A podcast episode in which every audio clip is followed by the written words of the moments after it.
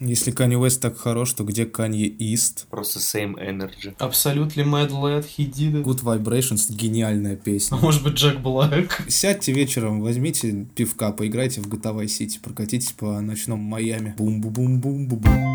Перерва говорит. Перерва говорит. Всем привет, с вами подкаст Перерва. Раз в неделю мы собираемся с моими дорогими друзьями Кириллом Марченко и Семеном Егоровским, чтобы поболтать про три какие-то случайных альбома. Сегодня наш выбор пал на Pet Sounds, The Beach Boys, Godspeed You Black Emperor, Lift Your Skinny Fists Like Antennas to Heaven и небезызвестный Kanye West со своим альбомом 2010 года My Beautiful Dark Twisted Fantasy. И начнем с животных звуков пляжных мальчиков. Е, пляжные мальчики. Ой, я даже не знаю, что про них говорить, если честно. Потому что, блин, вот если взглянуть на ретроспективу вообще 60-х, там все очень похоже, как по мне. Все очень близко друг к другу, особенно вот в, в этой нише условного рок-н-ролла и серф-рока. Оно все такое, ну, друг на друга похоже, реально. И, ну, можно, конечно, этот альбом выделить. Гова- говорят, что там ребята уже отошли на этом альбоме от э, классического своего серф-рока. И больше и барокко-попа в нем начинается. Э, В принципе, да, так и есть. То есть, как бы там уже аранжировки стали намного интересней. И, в принципе, весь альбом, по сути, записал э, Уилсон. Ну, сочинил как минимум. Э, Записал-то он как бы его... Вообще он его не записывал. Его записывали сессионные музыкан... музыканты, которые... Известная, так сказать, сессионная группа Wrecking Crew. И плюс еще оркестр. Эта группа, она вообще записала кучу всяких альбомов. К примеру, да, тот, тот же самый Strangers in the Night Sinatra они, они записали. Они записывали для тех же Beach Boys э, много альбомов, для The Birds, для Zero Nets, Be My Baby, вот эта вот известная тема и так далее. То есть очень много всего. Вот, вообще тогда было очень популярно э, записывать, ну, именно ин- индустрия сессионных музыкантов, если так можно выразиться, она была очень популярна в то время. Да, потому что я смотрел, типа, это легендарный альбом у них, и он какой-то одиннадцатый. То есть Да. не то, чтобы группа не может сделать там легендарный альбом одиннадцатым, но они там сколько там, по два там альбома в год выкидывают. То есть это просто такая индустриальная машина по производству рекламных джинглов. Ну да, потому что существовали как бы вот такие э, как раз сессионные музыканты, которые просто приходили и за один день записывали весь альбом одним дублем, грубо говоря, и поэтому почему бы и нет, почему бы не выпустить в таком случае как бы 2-3 альбома за год, если тебе даже играть их не нужно, по сути.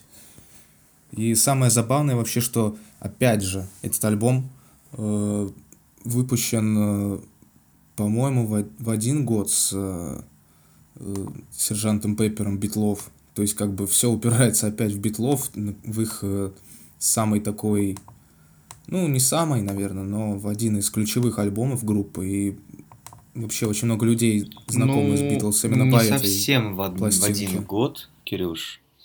А, Он, наоборот, ну, ты правильно все подвел, типа, скорее там прикол в том, что он стал огромным вдохновителем Пейпера. Ну да. Типа, насколько я помню, Маккартни э, рассказывал, что, мол, он вообще настолько заслушал его до дыры, настолько заиграл его для Леннона, что он невольно стал источником вдохновения для сержанта Пеппера. Да.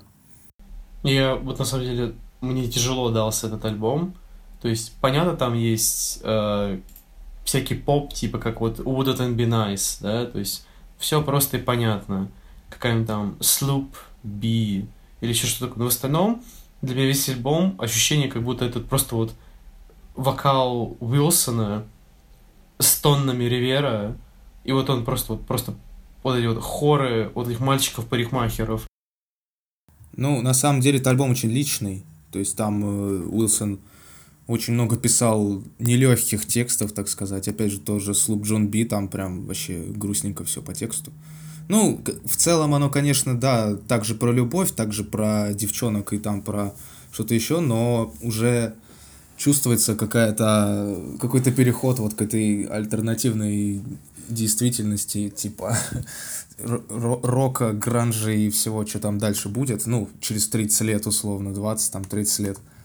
Но ре- реально, кстати, достаточно мрачненько по текстам, при том, что аранжировки такие добрые и легкие, и типа какие-то там банки Кока-Колы они записывали, какие-то духовые, клавесины, и вибрафоны, но очень все так как-то двойственно в этом плане.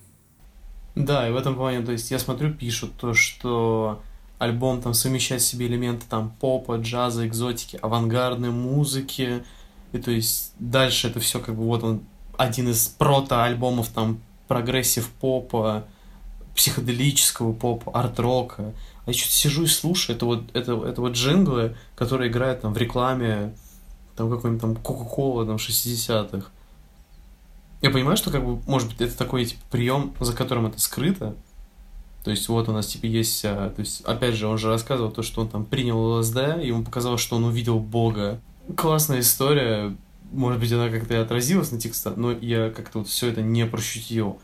Какую-то эту психоделию, как он там объяснял, типа стена звука, все это как-то прошло мимо меня. Ну да, потому что оно все, вот вся музыка тех времен, она похожа. Там везде были эксперименты с э, кислотой и какие-то вот такие... Кажется, что это все новаторство, но это все какое-то одинаковое у всех новаторство, не знаю, как по мне.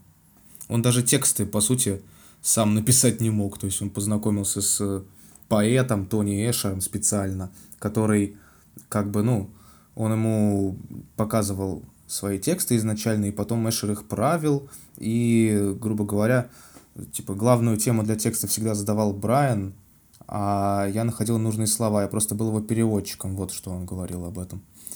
Вот. То есть, как бы...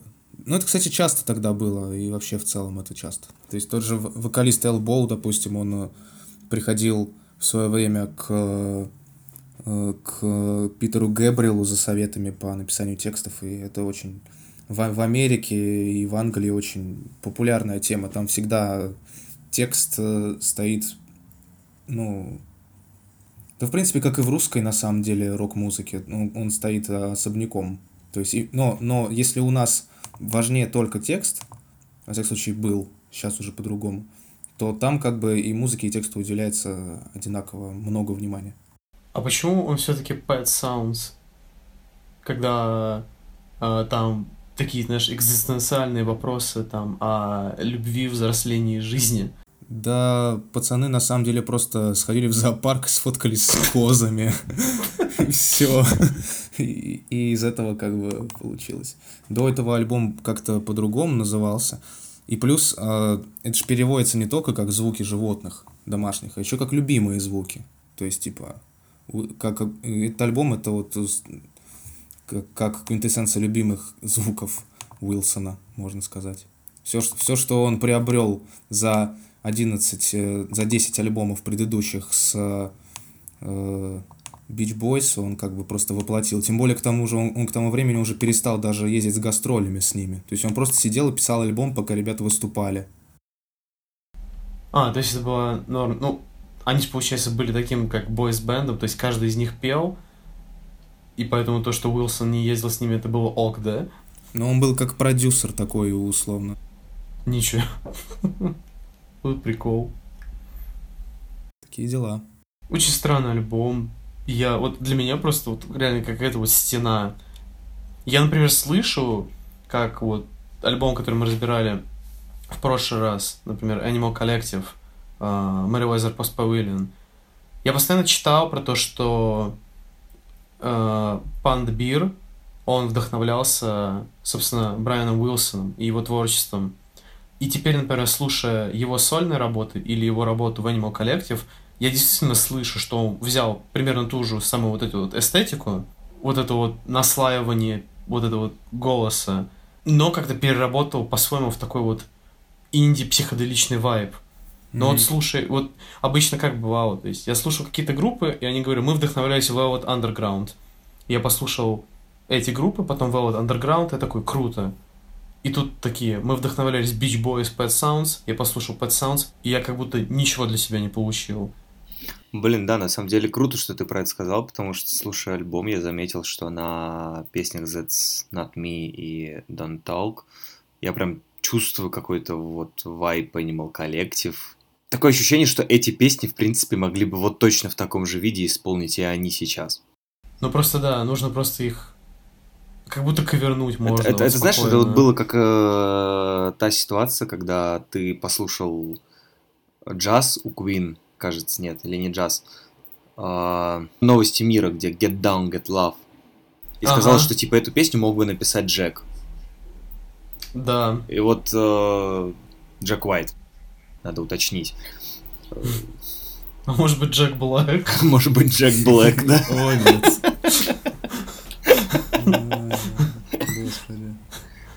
Вот у меня с э, That's Not Me и Don't Talk как бы были точно такие же ощущения, только про Animal Collective. Я просто... Как-то вот среди всех альбомов, которые, например, мы послушали, там разные, там положительные, некоторые там местами там отрицательные, но, в общем, как бы идут какие-то эмоции. Здесь это вот вот как будто вот я вот тоже проводил всю эту параллель с рекламными джинглами, но это вот реально как будто вот посмотрел сборник там а, рекламной музыки 60-х, Ну, это просто альбом какой-то. Вот, ну, какой-то, Да. непонятно. То есть я думаю, поставлю себе галочку, да, о том, что да, я с ним ознакомился, но, например, слушать, что там дальше у Beach Boys, вообще не возникает никакого желания. Вот я хочу сказать, что вообще сле- следующий альбом мне больше понравился. Как бы Good Vibrations гениальная песня. И, ну, Ой, да ну ладно тебе. Песня как Блин. песня. Да, очень клевая песня для, для тех годов и сейчас, и вообще. Ну, типа, да, это классическая, ну, такая бум-бум-бум-бум-бум-бум. Но, блин, она так клево сделана, что... Плюс, как бы, GTA Vice City и все дела, меня это все ностальгически так умиляет. Но в этом плане тут такая же вечная, это Wouldn't It Be Nice. Она прям вот солнечный день на радио, вот то, что Ну да. нужно. Но вот я вот смотрю на свой плейлист, у меня там стоят лайки, да, там нескольких песнях, ну, то есть, видимо, что-то в них было такое, но для меня они все как будто вот одинаковые, они все сливаются в одно. За счет вот этой какой-то вот стены вокального вот этого вот, не знаю, это же не хора, как бы это назвать, даже не знаю. Многоголосие. Много... О, спасибо. Ну, в общем-то, все понятно. Я не знаю, вы бы посоветовали его кому-нибудь, этот альбом? Э, послушайте, как- вообще. Как, ты, как ты сказал, ну, послушайте Good Vibrations, да, и хватит, наверное. Вот это Да, просто, знаешь, когда одна песня, она, в принципе, покажет тебе звук всей группы, то есть...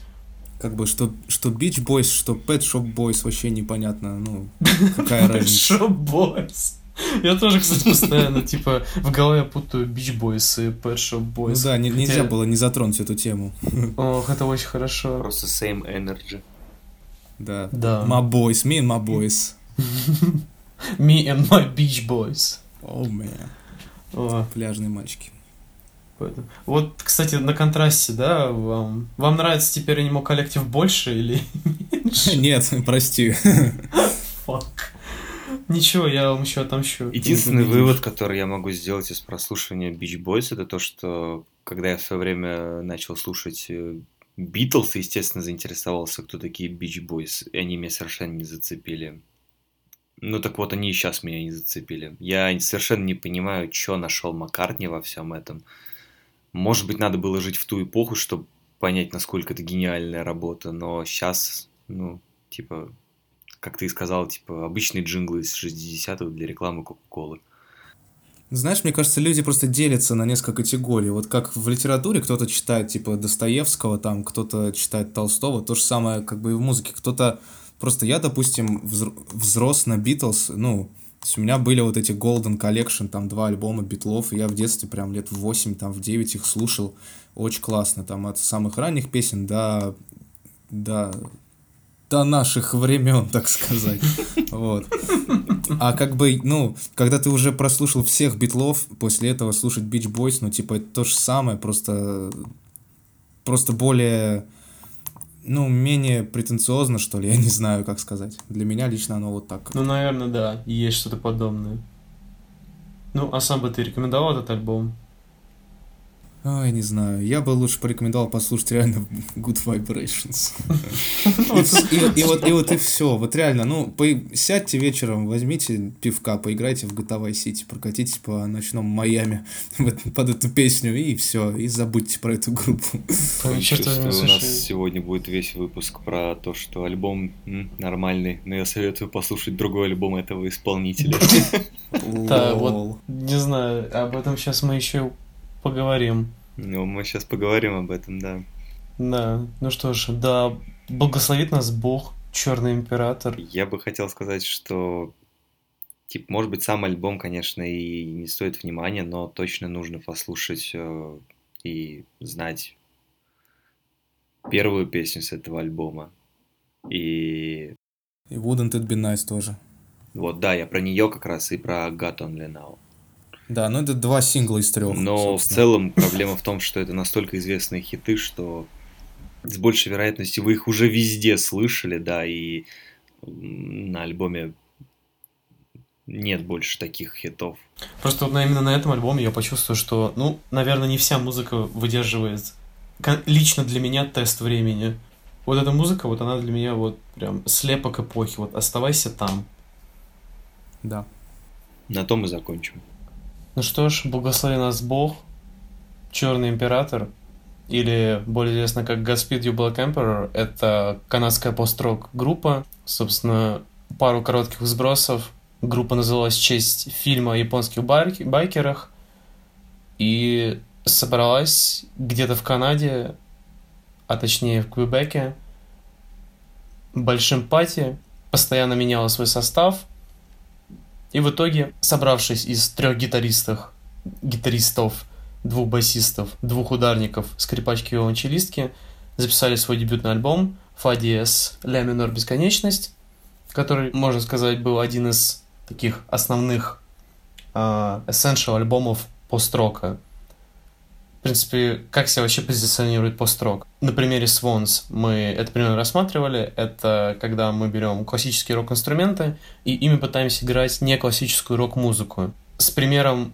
этого альбома у Гайбов uh, Lift Your Skinny Fist Like Antennas to Heaven, это становится еще интереснее.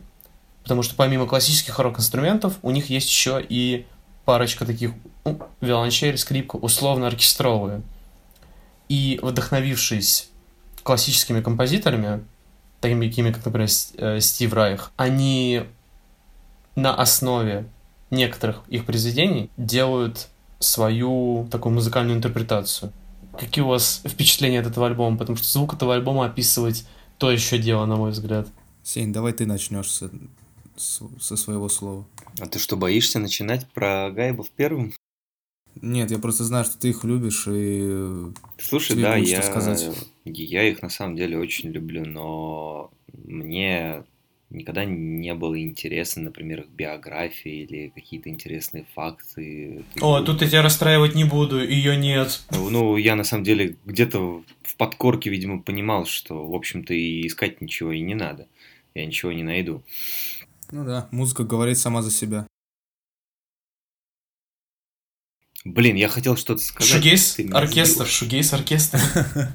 В этом плане мне больше, скорее, я могу сказать про то, что гайбы, наверное, это тот случай, когда музыка для тебя максимально личная. В том плане, что с их песнями, наверное, у меня лично в жизни связано очень много различных, не знаю, переживаний, волнительных моментов. И зачастую, когда были какие-то сложные жизненные ситуации, почему-то я обращался именно к их музыке. И они очень помогали и спасали в этом плане. Не... Не знаю, слушая их, есть какое-то особенное ощущение того, что, знаете, есть такая музыка, которую ты можешь включить на фоне для, не знаю, просто о чем-то спокойно думать. Она как-то способствует течению мыслей. И вот, наверное, Гайба это одна из таких групп. Несмотря на то, что их музыка бывает очень эмоциональной, экспрессивной, оно все равно как-то у меня лично позволяет голове, наверное, более здраво мыслить, что странно. Да и вообще это просто, наверное, как сказать, лучшим показателем будет то, что на концерте в Москве в 2019 году на East Hastings с первого альбома я, честно, стоял со слезами на глазах. Это просто был такой эмоциональный поток, что, не знаю, сложно передать.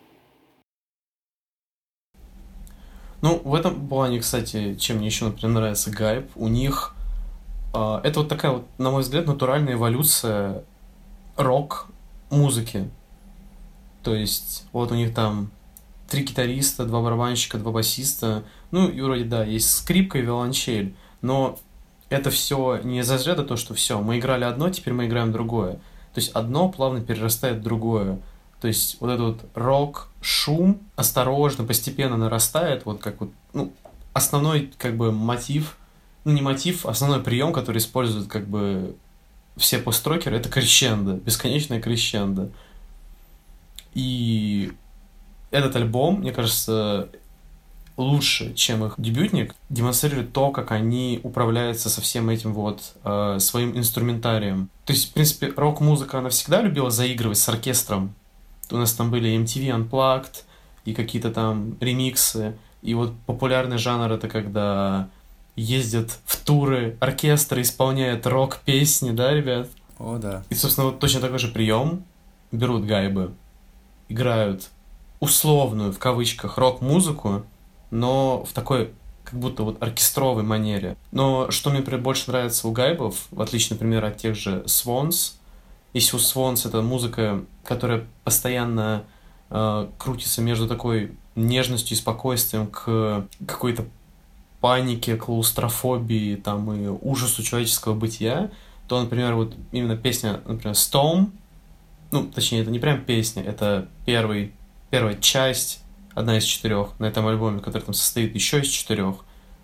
Ну, то есть мы открываем просто первый трек 20 минут. И вот это вот прям вот бесконечное такое спокойствие. Там нет никакого апокалипсиса, конца света, там смерть вселенной. Прям вот, вот блаженно все. И скрипки, виолончели, гитары, все прям сливается в едино. Ну, слушай, с Свонс, конечно, их можно сравнивать. У них как мы уже узнали, есть много точек пересечения.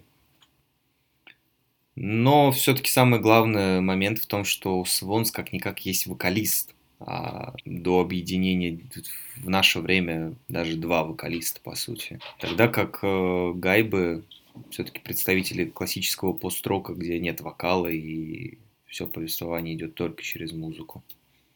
Да, в этом плане как бы можно вообще задавать вопрос шире, как бы, а делают ли они, ну, условные песни? То есть некоторые моменты, мне кажется, это просто вот как долго мы сможем повторять одно и то же. И это просто с э, тем, чтобы просто вот звук вот этот искаженный как можно больше перетекал из друг в друга. Ну, если ты так э, сказал, то да, конечно же, это не песня, это композиция. Это произведение. Я бы на самом деле так не сказал, что типа это соревнование, сколько мы выдержим играть один, один и тот же такт, потому что, блин, ну вспомните тех же My Bloody Valentine, там как бы намного более, ну, как сказать, намного более явно это слышно у них, нежели у гайбов, потому что у гайбов все равно в каждом такте есть какой-то ну, не смысл, а есть как, какой-то вот стержень, который реально меняется. То есть, ну, есть основа, да, но все равно в целом ты как будто слышишь историю какую-то, когда слушаешь эту песню. И даже это не связано с какими-то вокальными голосовыми речевыми сэмплами, которые вместо вокалиста используются в альбоме, а просто к тому, что э, сначала, ну, это прям как в классической музыке у них все. Сначала идет грустная какая-то часть, э, какая-то размеренная, спокойная, потом идет э, взрыв, небольшой, причем не такой, что прям вообще все уничтожается и горит и сносит. Нет, просто как бы оно плавно и гармонично переходит одно в другое. Потом снова спад, снова подъем. И по сути все практически песни на альбоме, они так и строятся. То есть как бы есть э, место подъема, есть место спада. И все. Так же, как и в классической музыке. Основная и главная побочная партия. Ну, в этом плане, как ты вот хорошо заметил, история, да? Я вот, например, я не чувствую это как вот именно то, что, знаешь, как песню послушал, да, а это вот как такая вот больше эмоциональная такая поездка.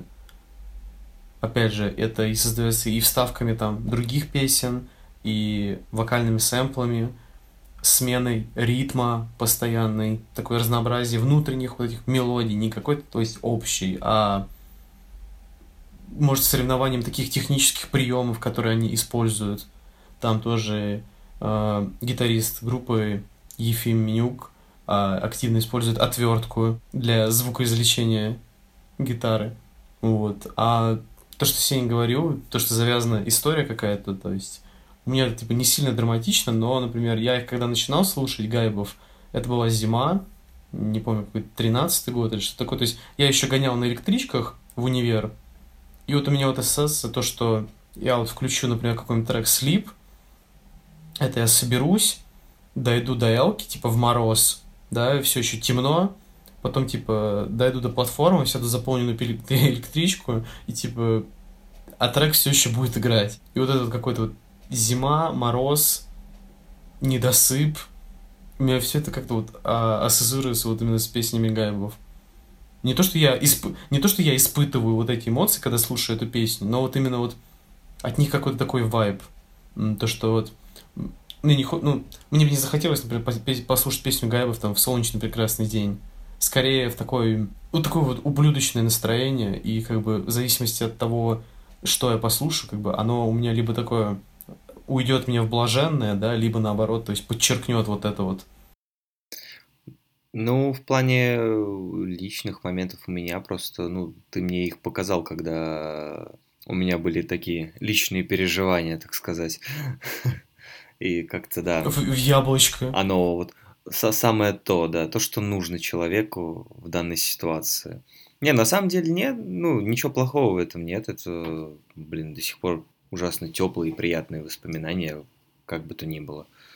А дебютный альбом Фа диез, Ля диез, Бесконечность, ну это вообще просто, не знаю, до сих пор, наверное, одна из любимейших э, пластинок, в принципе. Ну и к тому же я бы не сказал, что это грустная прям музыка. Она какая-то вот, не знаю, ну, она больше величественная, чем грустная. Ну, слушай, нельзя сказать, что она грустная. Скорее, она не знаю, я бы не сказал, что она тоже грустная. Ну и веселой ты ее не назовешь. Это... Ну, я бы даже не назвал ее пост-роком, знаешь ли. Потому что Почему? это все-таки немножко другое. Знаешь, для меня пост-рок это когда просто, не знаю, пять парней стоят и играют риф бесконечно, глядя в пол. И да, это не шугейс, Блин, это именно э, пост-рок. Понимаешь, просто если меня не изменяет память, э, грубо говоря, когда мне Митя показывал э, эту группу и пытался донести до меня суть и смысл, он говорил, что есть, э, как это правильно называется, типа гайд по построку, да, какие группы начать слушать. И, грубо говоря, вся суть сводится к тому, что ты либо пытаешься слушать всех остальных, и в итоге приходишь к гайбам, либо ты слушаешь гайбов и можешь больше не слушать этот жанр в принципе. Ну вот именно, потому что всегда есть такие зашкварная группа, как Бог это астронавт, типа, который называет себя э, этим пост-роком, но на самом деле это такая альтернативная попса, что просто жесть. Но это лично мое мнение, я как бы ни, никого не склоняю соглашаться с ним. Не, если вы не согласны, давайте поспорим, я буду очень рад. Не, я не могу с этим спорить, потому что, понимаешь, я уже я тебе рассказал тебе предысторию того, как я начал слушать э, Гайбов. То есть я выбрал путь, где я узнал всю суть благодаря одной группе, а когда пытался mm-hmm. слушать все остальные, они меня не задерживали дольше, чем, ну, там, не знаю, на месяц. Да, да. Не, ну в этом плане ты, наверное, больше ты близко к правде, потому что пост-рок это точно такой же лейбл, как какой-нибудь э, IDM. То есть просто нужно было как-то объединить артистов все вместе. То есть используют ли они нестандартное там э, композиция сложения, да, или нестандартные инструменты, факт.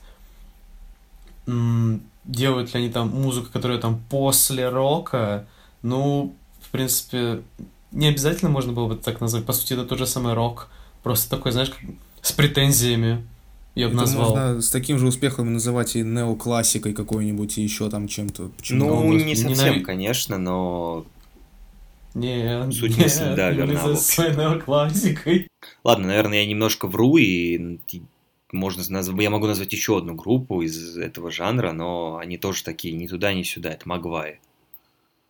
Хм, Но, типа, к ним я возвращаюсь намного реже, чем к Гайбам. То есть, типа, Гайбов я стабильно в год, ну, Ну, понимаешь, тут как в пост... тут в построке как? Э, типа, есть вот Гайба, да? Типа, те же самые Магвай. Ну, это, типа, две совершенно разные группы, но они находятся вот в одном жанре. Ну да. То есть, я бы их... Я бы их не поставил там на один пьедестал. Нет, То ни есть, в коем я их, случае. от- я их откопал, вот так вот, то есть, найдя то, что вот пост-рок. Но я думаю, как и любые другие лейбловые такие жанры, они условные, очень сильно в кавычках. То есть их нужно как-то объединить, чтобы люди их могли найти. Когда ты уже в этом разбираешься, у тебя нет нужды называть их пост-роком. Да, это просто группа, объединение творческое. Да, но то есть ты же не скажешь, например, вот послушай, типа классный ракетс, да? То есть это же нужно как-то дополнительно объяснить. Ну вот приставочка пост достаточно хорошо отделяет его от всего другого там гитарного музла. Хотя три гитариста в группе как бы не соврут, как бы скажут, что это тоже гитарное музло. Вообще жанр это очень условная вещь в, в любом своем проявлении. Мало что можно причислить прям к конкретному жанру. Вот раньше это было проще, когда там серф-рок, опять же, тот же. Или, не знаю, хард-рок, типа heavy metal. Вот это было понятно, типа там, не знаю, глэм метал. Вот берем Ну, по сути, Kiss, и жанр... Ну, то есть, по сути, это жанр становится жанром, когда у него появляется клише. То есть, ты можешь четко сказать, что такое new metal. Потому что, типа, есть куча определяющих качеств этого мемного жанра.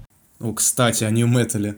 Я тут, э, на самом деле, пока я слушал этот альбом и изучал его, я сделал для себя, э, поставил себе задачу ни- почти никаким образом не копаться в, ну, в фактах об альбоме.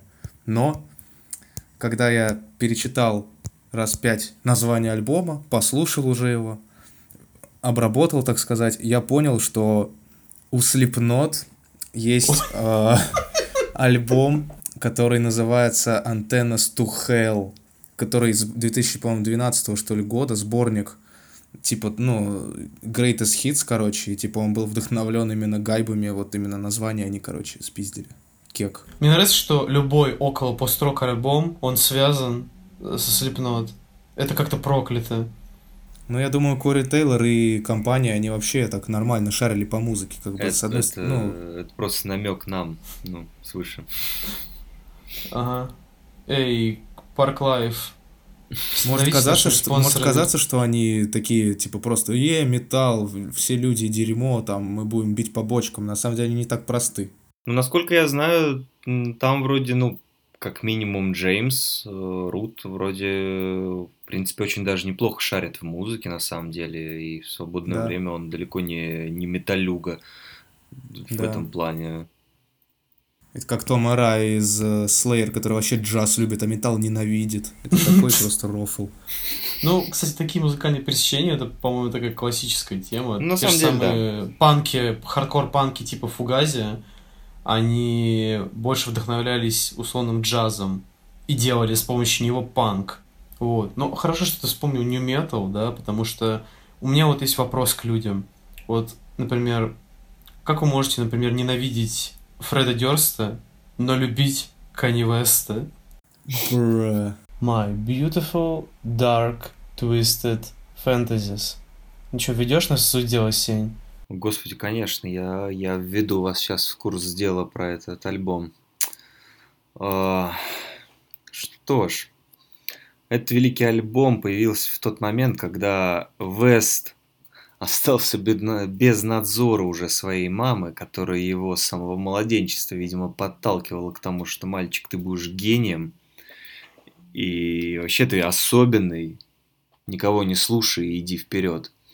И в тот момент, когда он еще не нашел жену всей своей жизни, Ким Кардашьян, и творил, что хотел. В плане текстов мне лично сложно что-то сказать про этот альбом, но, как я понял, в целом он ничем не отличается по-настоящему сильно от э, обычных классических э, тем э, хип-хоп рэп альбомов про... О бой, о бой, ты даже не представляешь.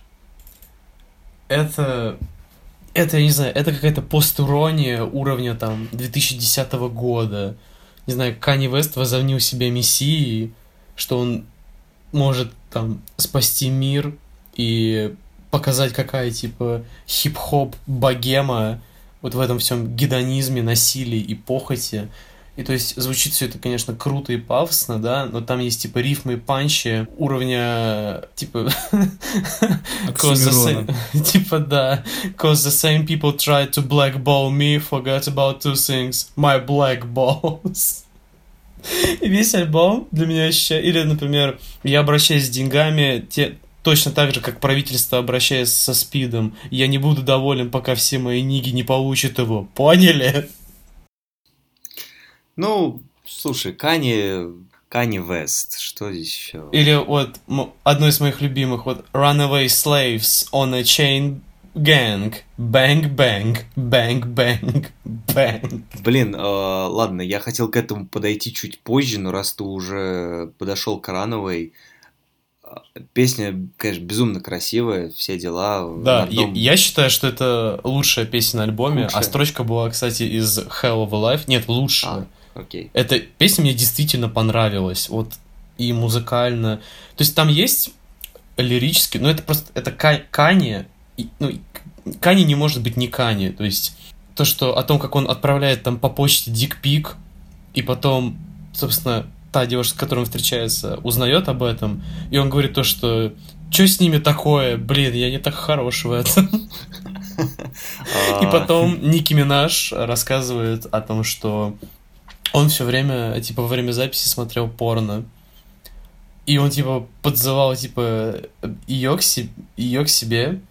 Типа, мол, йоу, зацени, типа, этих э, девчонок. Ну да, типа я, влю- я, влю- я влюбился в порнозвезду, мы поженились в ванной, что-то там танцпол стал нашим, э, типа, ну, алтарем, что-то там такое было. Интересно, конечно.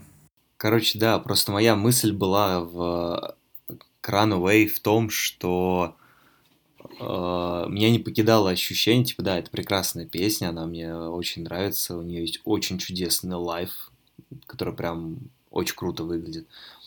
Э, но меня не покидает ощущение того, что в припевных строчках про тост, типа, поднимем тост за тех-то, я не могу избавиться от ощущения, что это мог бы написать Петар Мартич из Пасош.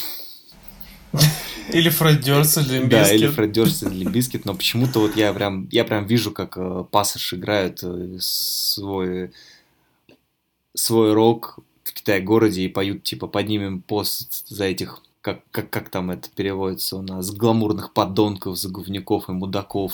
Типа, вот я прям чувствую, как Петар отрывается вот в этих словах. А, Хотя это Кани. Вот оно, confirmed. э, Питар Мартич. Это русский Канни Вест. Вот так вот. Не знаю, я вот читаю всю эту лирику, какой-то там фанатов, которые пытаются расшифровать, хотя казалось бы, что здесь расшифровывать.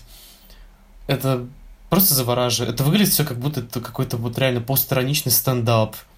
То есть, вот для меня там хороший, там, условно, хип-хоп альбомы, это вот типа Тайлер The Creator, там, со своим там Игорь, например, который мне безумно нравится. И, например, у Kanye West я до этого слушал, ну, вот только две вещи. Это The Life of Pablo и Jesus is King. В принципе, не то, чтобы меня сильно удивило, но понравилось.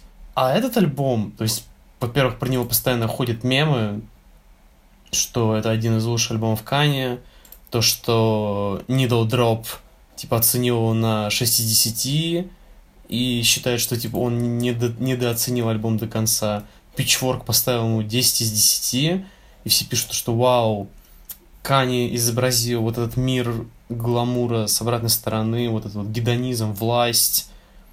Ну, то есть, например, я слушаю вот песню Dark Fantasy, в ней крутой нарезанный сэмпл, но песня сама звучит как-то, как будто это какие-то биточки собраны на коленке.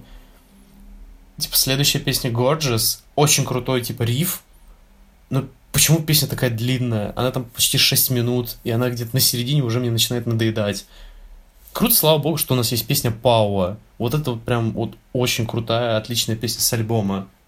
И вот все мои претензии вот к альбому, она вот такая, то песни слишком длинные, то в них воткнуто слишком много.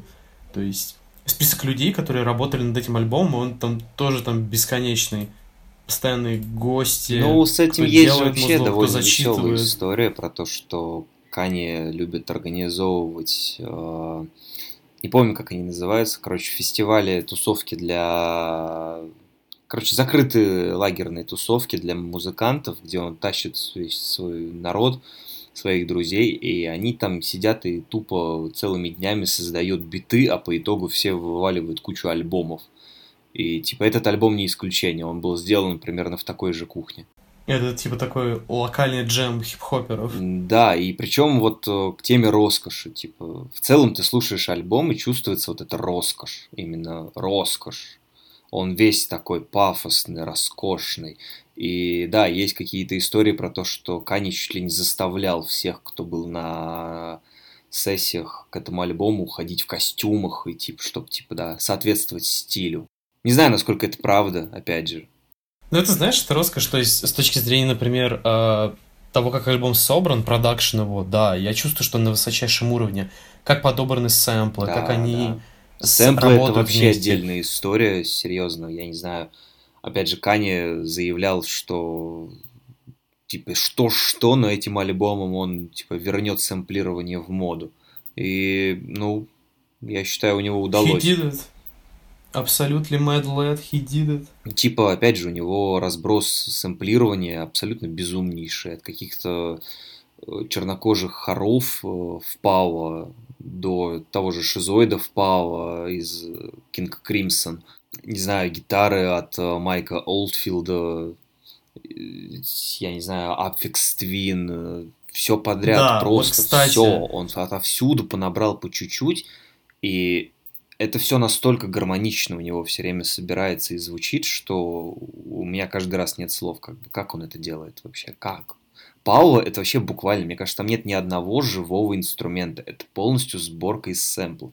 Ударный, хор, э, гитары, я, я вот прям, не знаю, мне кажется, там все собрано и сделано уже с чужих работ, а он просто собрал это вот в эту гениальную композицию.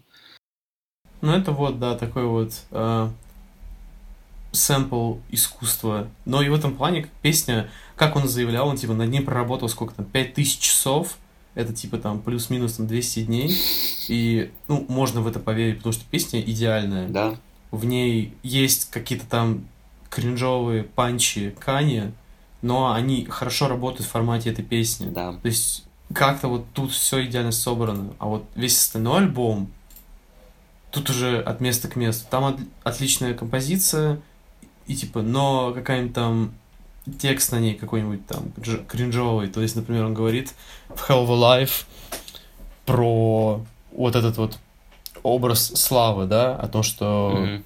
грубо говоря, вот влюбился в порнозвезду, да, и вот, грубо говоря, вот все, вот, пожалуйста, мои а, фантазии. И, окей, ладно, Каня, какие у тебя фантазии? И он говорит, типа, никогда в своих самых диких снах, никогда в своих самых диких снах, типа, типа, Аннауль групповушка. Я такой, чувак, это, типа, вот, это верхушка, да, айсберга.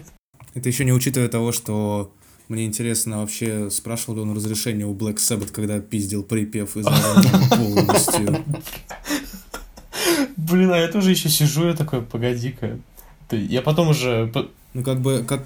Да, это настолько яростно, что Ну, типа, я думаю, даже в не- этом ну, и смысл. Я не понял, мем это или серьез... на серьезных щах Я думаю, то есть в этом и смысл. Он берет то, что ему нравится, и просто имплементирует в свою работу. Будь это что-то более такое понятное, как, например, э, Шизоид, да, из King Crimson. Это забавно довольно, когда ты вбиваешь на ютубе King Crimson 21st Century Schizoid Man, и он тебе выдает Пауа Канни Веста, Ну, да, а да, не, типа, оригинальную. согласен. Или, например, то есть, вот он говорит, то есть, мне нравятся заложенные идеи в этот альбом, и как люди их расшифровывают. Но когда ты сам слушаешь этот альбом, это все настолько прямо и скучно. То есть, например, э, песня типа «Monster», и то есть, казалось бы, крутая идея показать то, каким медиа тебе выставляют типа чудовищем, и еще на фоне скандала того, что, опять же, какие классные были скандалы в 2010 году.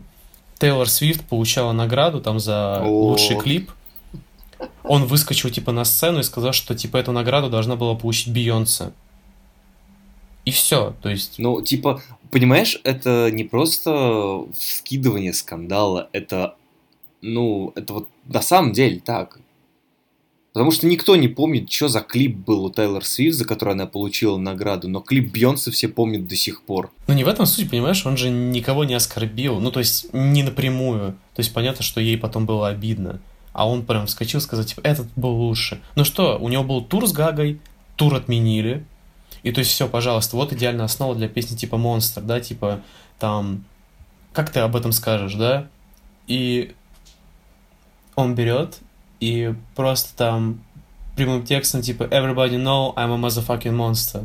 То есть это может быть, конечно, рэп-стайл, но... Или, например, от Ники Минаж там типа офигенные рифмы. То есть если Филти Фрэнка рифмует vagina с vagina, да, то Ники Минаж рифмует э, Шри-Ланка и Вилли Вонка. With a bad bitch that come from Sri Lanka, yeah, I'm in that tonka color of Willy Wonka. И Но я могу сказать, да, что не- это, опять же, не стопроцентная информация, мои, лично мое наблюдение, мое внутреннее мнение про то, что дальнейшие вот эти кричащие скримеры Кани на Иезус, это все вот, да, это все спасибо Ники Минаж на Монстр, потому что это, по-моему, первый раз, когда это появилось в музыке Кани. Или, или он просто послушал Death Grips. Возможно, да, все-таки нужно не забывать, что Иезус вышел позже. То есть в этом плане для меня этот альбом какой-то сплошной конфликт. То есть это крутое составленное музло, очень крутой продакшн, невероятно сочное сэмплирование, то есть треки, основа для всего этого потрясающая. И поверх этого у нас какой-то вот стендап. Ну, я думаю, в этом-то и особенность делает. То есть это типа, кому нравится такой стиль Кани, те типа получится этого кайф. Ну, то есть я когда первый раз там его послушал, я, я просто смеялся в голос с некоторых там рифмовок или каких-нибудь там фрагментов текста. То есть вот единственная песня, которая мне прям от и до понравилась, и, и то в ней, типа, есть там приколюшки смешные, да, прям ухахатышки, это, типа, вот э, Runaway. И вот, кстати, она единственная, которая меня не бесит своей длиной. То есть все вот треки, тут, тут нет ни одного трека, который, ну, окей, ладно, Lost in the World, он, типа, 4 минуты, да, но и, типа, Dark Fantasy, там она вроде тоже 4 минуты, а так, типа, все 5-6 минут, как бы... Да, длина треков на самом деле в целом на альбоме очень конская. В целом. Просто я чувствую реально в середине, то есть можно было просто вот убрать там пару куплетов. Зачем все это? Единственный трек, который вытягивает свою длину, это Runaway. Да.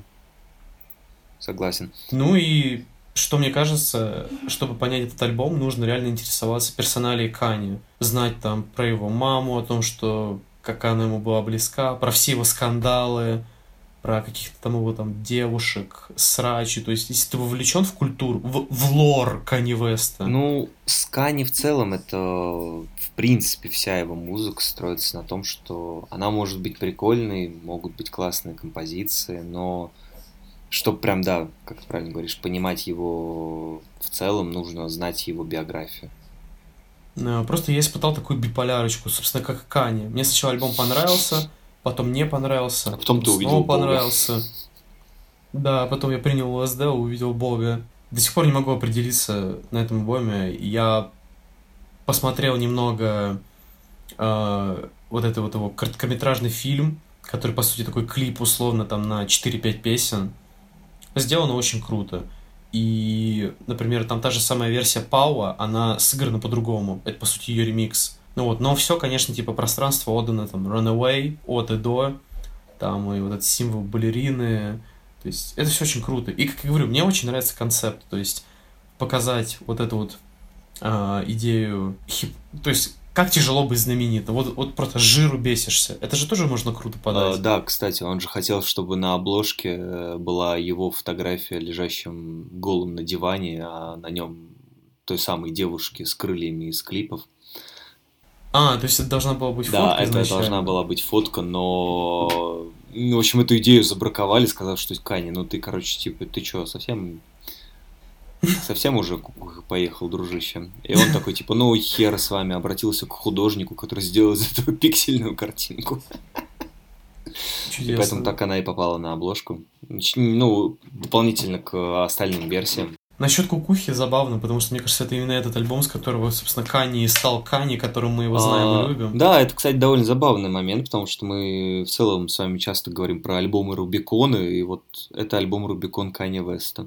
Кани до фантазии и после это уже очень разные люди. Потому что, э, как тебе сказать, наверное, на этом альбоме у него прям такой идеальный э, вот этот вот э, блестящий такой поп-саунд.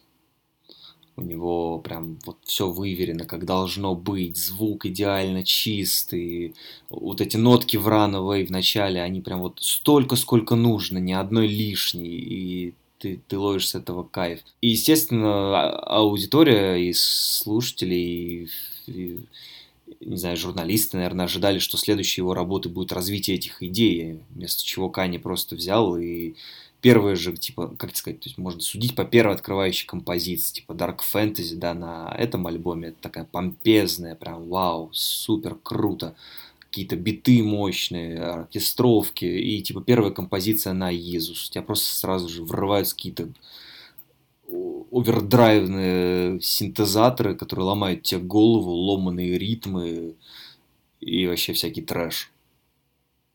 Поэтому Кани, да, после этого альбома это сплошной это хаос. И Иисус, и президентство. Ну, типа, да, и в конце, в наше время, мы вообще видим Кани, который верит в Бога, выпускает альбомы, посвященные Богу, и пытается стать президентом Соединенных Штатов Америки. Боже мой, мы живем в самой лучшей параллельной реальности. По крайней мере, в нашей реальности Кани Вест явно лучший. Кирюш, что-то притих. Если Канни Уэст так хорош, то где Канье Ист? Где Канни Уэст Я тебе скажу, что это его дочь. Ой, да я не знаю, что сказать. Ну, как бы здорово. Я уважаю Кани. я уважаю Кани в целом. И да, даже учитывая, ну, да, не даже, а это очень одиозная фигура в целом в, в хип-хопе и в, даже в музыкальной культуре, я бы сказал, вообще в целом. Потому что, типа, ну, насколько нужно быть эпатажным, э, вот настолько он и и Ну, просто знаешь, в этом плане я вот тоже подходил вот к этому альбому вот с этой мысли, типа, какой вот Kanye West я знаю сейчас, а этот альбом он выпустил 10 лет назад. Но я смотрю на это такой, типа, блин, ребят, это типа, это типа, это как Фред Дёрст из Лимбиски. Просто Фреда Дёрста все ненавидят, а Кани все любят. А это все примерно одно и то же, прям один и тот же вайб. Особенно прям некоторые треки с автотюном, я такой, это что, Gold Cobra? С автотюном, кстати, я не очень понял прикола, потому что у меня почему-то ощущение, что э, это привнес Бон Айвер. Ну, автотюн это как бы его фишка была предыдущих альбомов, он был такой, типа, heavily там использован. Здесь, мне наоборот кажется, у него, типа, звук почистился, ну, и как ты говоришь, чтобы довести студийно до блеска и добавить в него просто своих комедийных панчлайнов. Никак иначе это назвать не могу. Я просто... Как бы я советовал слушать этот альбом? Вот включайте трек, потому что они все здесь, блин... То есть я могу слушать там всякие 20-минутный построк, да, но некоторые песни здесь, они мне просто наскучили. Вот вы слушаете, вам наскучила песня, переключайте на следующую. Потом дослушали до середины, переключайте на следующую, потому что как бы особо там сдвига мелодических там, или крутых каких-то штук здесь нет. То есть как песня, в принципе, начинается, так она и заканчивается. Ну и в целом, да, если вы сразу не поймали какого-то мощного вайба, то дальше вы его и не поймаете. Да, то есть, как бы, при втором, третьем послушании, да, может что-то появиться. И, например, если копаться в деталях, в сэмплах, то есть, например, песни Power и Runaway — это типа стопроцентные бенгеры, они мне супер понравились. В остальном, вот это вот огромное обилие фитов, оно крутое, потому что это не просто фит там с двумя словечками, то есть они там читают прям куплетики там наравне с Кани, и это очень круто. В плане фитов, не знаю, у меня есть какая-то проблема с э, композициями рэперов, э, на фит которых приходит Рианна. Они мне все не нравятся. Это было с Вестом дважды, это было с Эминемом, и как-то меня прям... Как только появляется Риана в композициях, она как-то ужасно убивает э, песню, не знаю, лично для меня. Ну, потому что Риана сама по себе очень сильная женщина, и мне кажется, ее в, в сольном как бы слишком много даже, и, ну, по, блин, когда встречаются такие два сильных человека, как Канье, типа, ну, сильных в своем музыкальном, так сказать, потоке, как Кани и отдельно Риана, у которой просто лютый голос, реально, ну, типа, я Я реально, типа, очень уважаю ее за то, что... Как она вообще добилась Понимаешь, всего просто- этого. Сегодня Кирилла вайп уважения. это забавно, просто потому что она на All of the Lights, где первая половина, грубо говоря, отдана ей, а во второй половине песни, ну или где-то так, э, женскую партию поет э, Мия, которая Мутанги. Кажется, фамилия у нее такая настоящая, не уверен в этом. И вот с ней у меня нет никаких проблем. Типа, там круто, ее голос мне нравится. Типа, у нее есть один точно очень крутой альбом. И в целом прям вот...